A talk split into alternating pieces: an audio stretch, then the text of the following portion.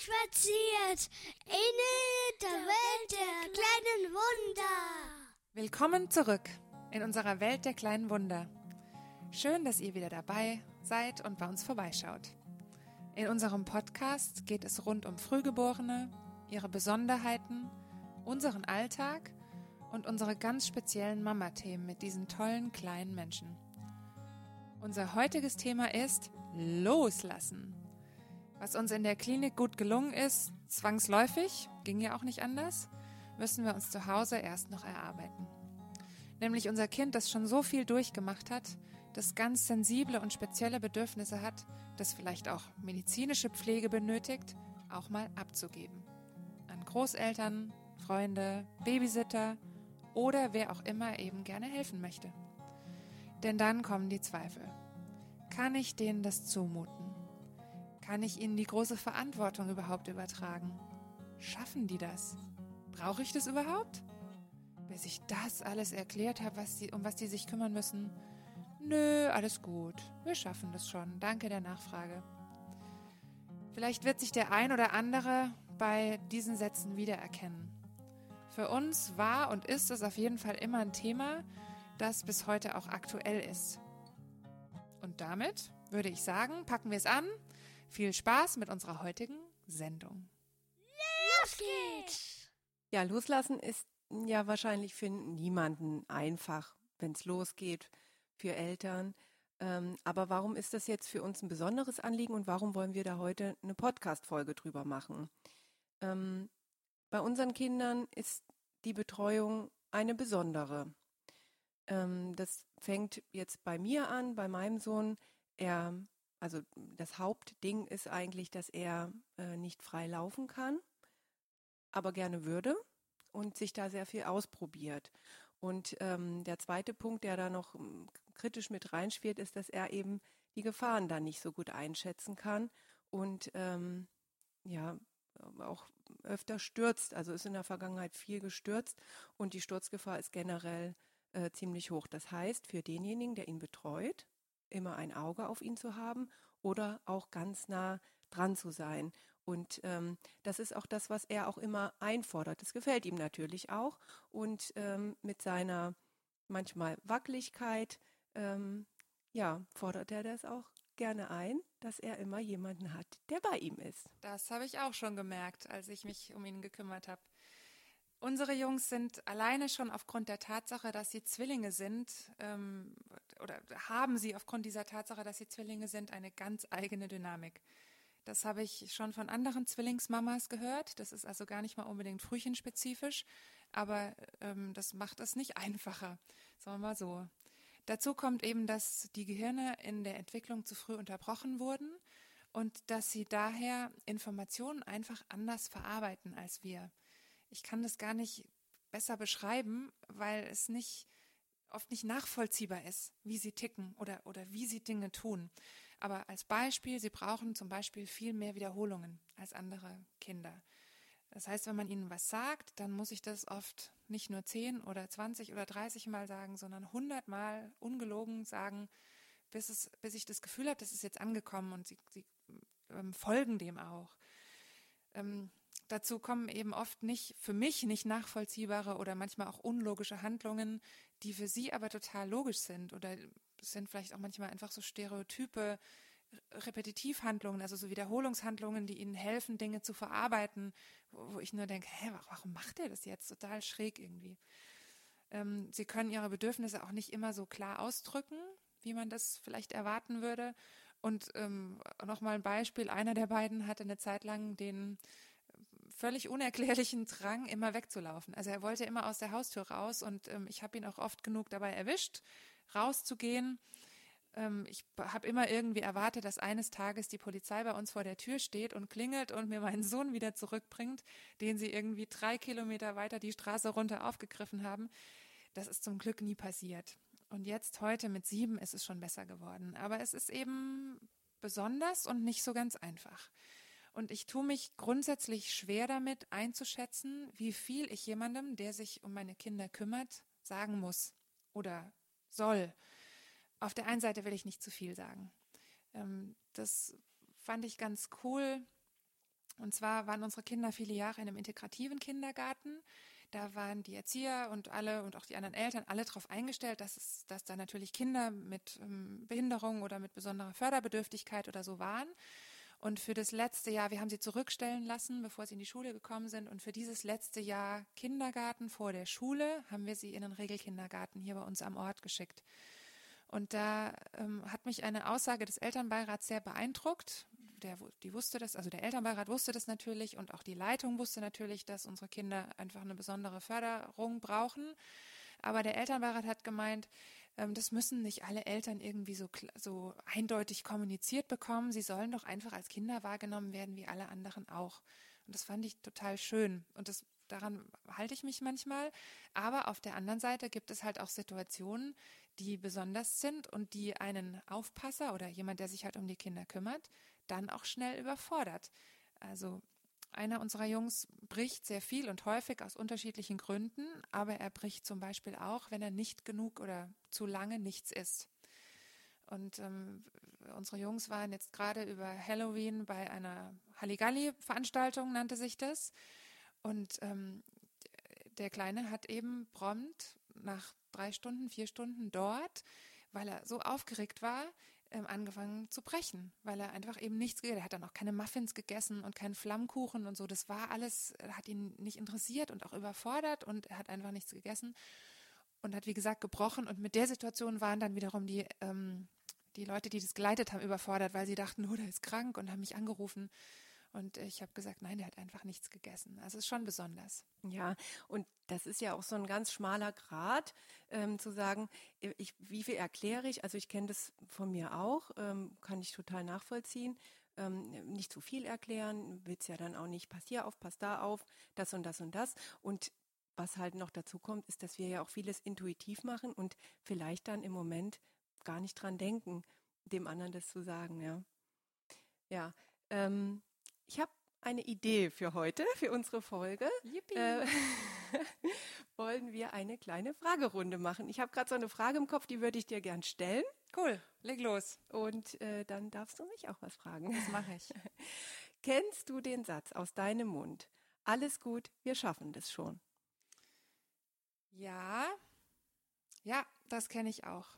Ähm, und zwar immer dann, wenn äh, uns jemand bemitleidet. Also wenn jemand äh, so unsere Geschichte hört und dann sagt, ach Mensch, ähm, ihr habt es doch schwer und, und das ist ja wirklich, was ihr alles schon mitgemacht habt, dann sage ich immer, also dann ertappe ich mich dabei wirklich so bewusst und mit Absicht sozusagen, so auch ganz fröhlich, nö, ist doch alles gut. Das, das ist doch, wir schaffen das, ist doch alles super.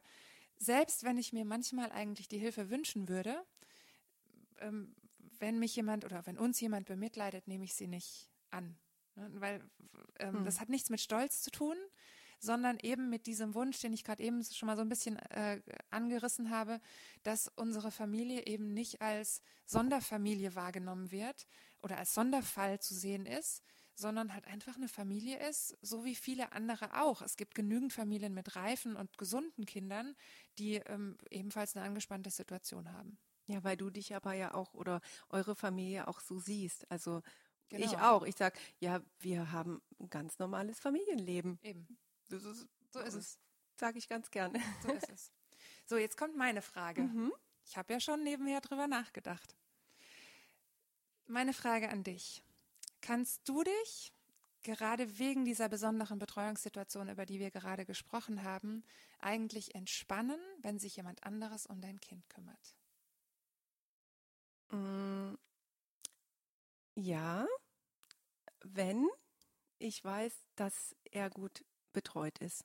Also ähm, das ist halt dann, wenn, ähm, wenn das jemand macht, der, der ihn schon gut kennt, der das vielleicht auch schon ein paar Mal gemacht hat und ähm, auch weiß, worauf lasse ich mich ein und was gehört alles dazu und dass man halt nicht mehr so viel erklären muss. Und ähm, es, also dann merke ich auch bei mir, ich bin viel lockerer und freier in dem, was ich mache. Und das ist mir irgendwie vor einiger Zeit mal aufgefallen, dass wenn er da ist, dass ich immer eine relativ hohe Grundspannung, also so eine Anspannung habe. und ähm, weil einfach die Verantwortung da ist. Und es ist nicht so, dass ich wirklich ähm, jede Sekunde neben ihm stehe und ihm und gucke, dass er nicht fällt. Also ich kann das ja schon auch ein bisschen einschätzen. Oder wenn er gerade eine, eine Tätigkeit, ein Spiel macht, was, was ihm gefällt, wo ich, wo ich so denke, ah, da ist er jetzt ein paar Minuten mit beschäftigt, dann kann ich auch mal das Zimmer verlassen. Aber ich habe immer meine Fühler ausgestreckt, meine Antennen auf äh, vollen Empfang gestellt und ähm, ja, äh, höre dann, was macht er gerade? Also ein Ohr ist immer bei ihm und das ist so dieses, dieses Angespannte, ähm, was mich immer begleitet. Und wenn ich weiß, er ist in guten Händen, er ist, er ist gut betreut, dann äh, merke ich richtig, wie ich da äh, runterfahre und auch persönlich einfach, ja, freier bin. Ja, das kann ich so gut nachvollziehen. Das geht mir auch so richtig entspannt bin ich eigentlich nur, wenn wir dieselben Babysitter, Betreuer, wie auch immer haben. Also da mache ich auch keinen Unterschied, ob das jetzt ein, ich sage jetzt mal, eingekaufter Babysitter ist ähm, oder jemand aus der Familie oder Freunde. Das, für mich ist es wichtig, dass die Person einen guten Draht zu den Jungs hat und äh, sie kennt, so wie du gesagt hast, und sie auch versteht. Gerade in ihrer Besonderheit versteht oder auch vielleicht teilweise einfach, wenn man sie nicht versteht, einfach so stehen lässt und so akzeptiert, dass halt einer mit zwei unterschiedlichen Socken rumlaufen muss, weil das halt für ihn gerade total wichtig ist. So, also so ein bisschen Schrulligkeiten irgendwie. Und wenn ich das Gefühl habe, dass ähm, ich keine gute Betreuung, so wie du jetzt auch gerade gesagt hast, äh, wenn ich keine gute Betreuung habe, dann gehe ich lieber nicht weg. Ja. ja dann, dann ähm, wir hatten es jetzt gerade ganz kurz, ich erzähle es vielleicht noch. Ähm, wir hatten eine Einladung, wir haben eine Einladung zu einem 50. Geburtstag von ähm, von guten Freunden und das ist schon ein Stück weg. Also wir müssen da über Nacht wegbleiben und ich habe echt überlegt, meine Güte, wem, wem, wem kann ich das denn zutrauen? Wer, wer schafft sowas? Und ähm, meine Cousine übernimmt das jetzt. Total schön, weil sie auch diejenige war, die ähm, hier zu Hause war bei den Jungs, als wir ähm, Ende letzten Jahres ja nochmal ein kleines drittes, nochmal einen kleinen dritten Jungen bekommen haben, überraschenderweise. Ähm, und sie war eben auch diejenige, die die Jungs da total betreut hat und super betreut hat. Und dann weiß ich, dass das funktioniert, weil sie es schon mal gemacht hat und äh, weil sie sich schon auf die Schrulligkeiten eingestellt hat. Und dann freue ich mich total auf diesen Geburtstag und auf die Party. Ja, und was ich gerade noch sagen wollte, was mir noch eingefallen ist, dass natürlich die Kinder auch die Betreuer kennen und da auch sich selbst gut aufgehoben fühlen. Also wir sprechen jetzt immer so von unserer Seite, aber das ist natürlich auch ein Riesenpunkt, dass die sich wohlfühlen ja. und dass sie auch Spaß da haben. Aber richtig. weil du das jetzt gerade eben so gesagt hast, hast du dann auch schon mal Hilfe abgelehnt? Ähm, ja, aber nicht oft tatsächlich. Also es gab gerade auch dieses Jahr eine Situation, da ähm, hatten wir schon alles organisiert, Babysitter und es war alles getimed und wir hatten uns schon genau überlegt, ähm, wann der kommt und ne, wann wir die Übergabe quasi machen und ob die Jungs schon fertig gemacht sind fürs Bett oder nicht und so. Alles war alles organisiert. Und ich hatte keine innere Freiheit darüber. Ne? Es ist so ein Bauchgefühl, wo du so denkst, ach, irgendwie, ich weiß nicht. Es hat sich nicht gut angefühlt. Und dann habe ich tatsächlich an dem Morgen doch abgesagt, ähm, weil ich einfach gemerkt habe, das ist nicht dran. Das ist ja. das Falsche heute. Krass, aber gut, also dass du da nochmal in dich reingefühlt hast und ähm, die Entscheidung dann für dich getroffen hast. Also das muss man ja auch erstmal im ganzen ähm, organisatorischen und äh, machen, machen, machen, dann sich die Zeit nehmen und sagen, oh nee, das, ich merke das gerade, das passt mir nicht und ja. ich mache das dann. Ja, die Intuition, also da muss man schon echt auch auf sein Bauchgefühl vertrauen und wir kennen ja unsere Kinder am allerbesten. Ähm, da muss man sich, glaube ich, manchmal mhm. einfach diese eine Minute oder zwei Minuten nehmen ähm, und in sich reinhören, ist es jetzt wirklich das Richtige? Ja, nein. Und wenn es das ist, super, weggehen, total cool. Aber lass mich doch noch mal eine Frage an dich stellen, die mir schon jetzt die ganze Zeit im Kopf auch rumschwirrt. Welche Hilfe ist dir denn am wertvollsten? Die, die ungefragt kommt. Also das können manchmal so äh, Alltagssituationen sein, vor allem auch mit unserem größeren Sohn, zum Beispiel auf dem Fußballplatz ähm, ich mache das nicht so oft, weil der Kleine dann doch da seine Bedürfnisse hat und nicht so viel Interesse dran hat und ich dann eh nicht, nicht viel mitbekomme vom Fußballspiel. Aber wenn dann äh, so eine Mama sagt, ach komm, ich spiele mal kurz mit ihm ich, oder ich laufe mal ein bisschen an der Hand mit ihm und so und ich dann da mal zehn Minuten gucken kann, dann bin ich unheimlich dankbar für. Oder ja, wirklich auch viel, was sich dann um den Großen auch dreht. Also zum Beispiel ähm, Kindergeburtstag, ähm, komm, ich nehme den Kleinen, dann könnt ihr mit einer Horde Elfjährige zu zweit äh, da den Kindergeburtstag Aber organisieren, ja. ja.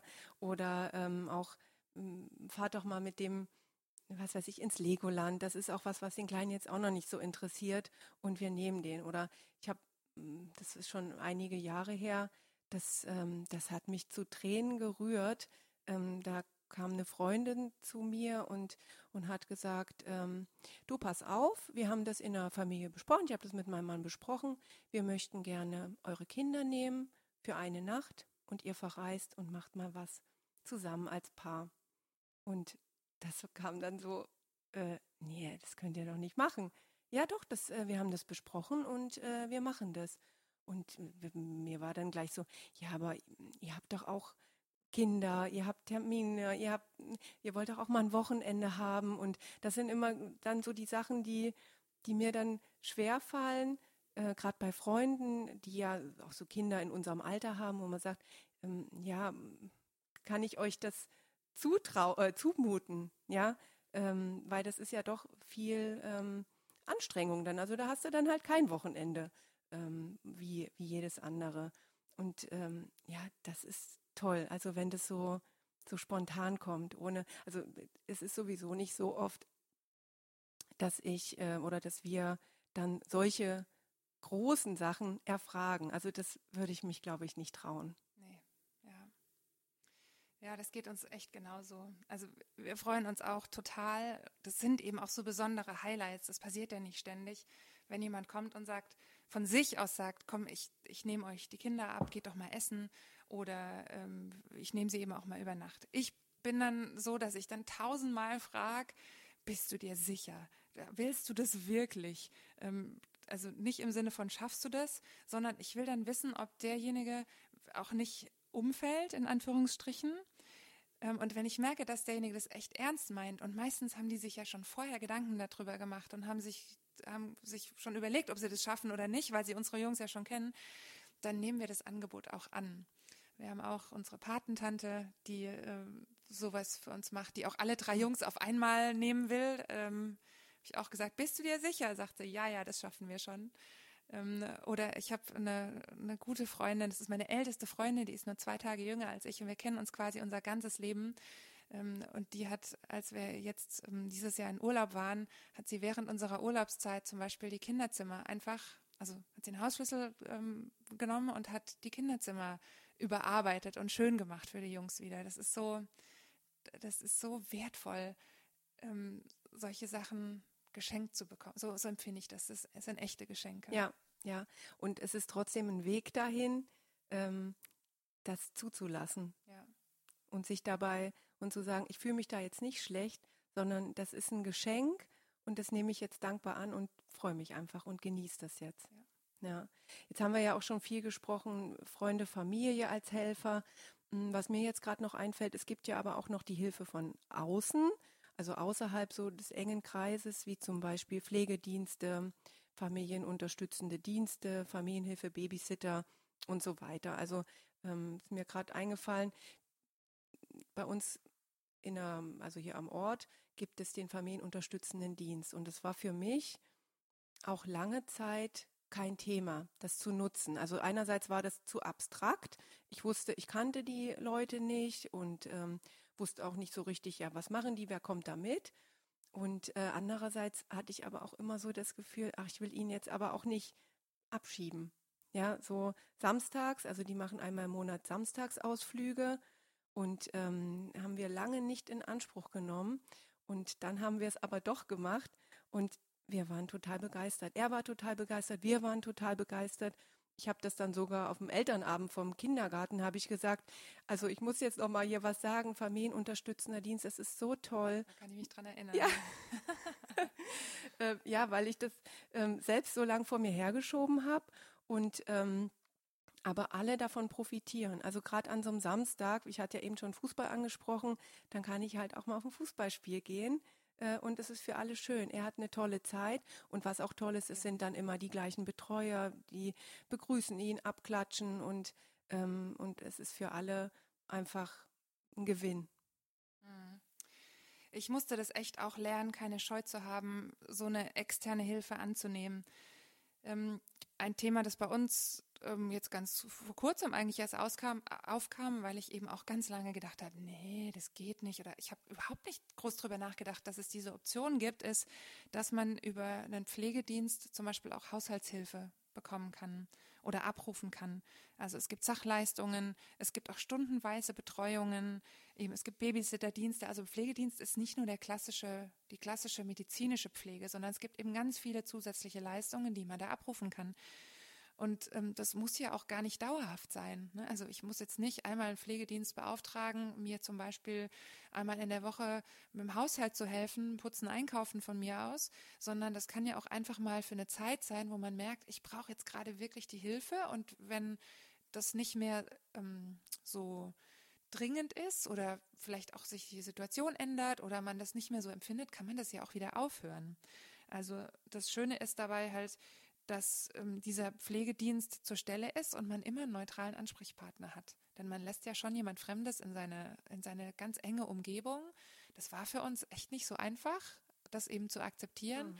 Aber wie gesagt, als, als Pflegedienst ist es ja eine Firma, die da dahinter steht. Und da weiß ich einfach, das gibt mir so eine bestimmte Sicherheit. Ne? Wenn irgendwas nicht so laufen würde, könnte ich da immer meine Ansprechpartnerin anrufen und ähm, einfach da muss ich nicht in die direkte Konfrontation gehen, zum Beispiel. So. Und das ist schon, das ist, ist schon gut und hilfreich auch.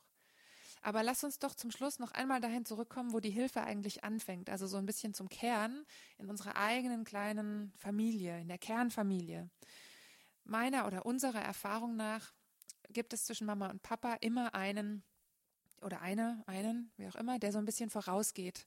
Also der stärker ähm, investiert, Zeit investiert, sich auch vielleicht besser auskennt, sich stärker einarbeitet. Ich finde, es muss aber gar nicht immer so sein. Oder was meinst du? Mm, also doch. Also ich. doch. So ist doch, richtig. Doch. Ähm, nee, also ich, ich denke schon, dass es einen geben muss, der so die Fäden in der Hand hat, ja, das so ein stimmt. bisschen koordiniert, mhm. ja. Ähm, meiner Erfahrung nach sind es oft die Mütter, generell ja in den Familien, die da die das so managen. Und ähm, bei uns ist es auch so, dass ich schon immer die, die Kinderärzte, äh, also Kinderarzt, Augenarzt, sämtliche Arzttermine, Therapien in Hauptverantwortung habe. Ich bin ja auch in Teilzeit beschäftigt, das haben wir uns ja auch so aufgeteilt.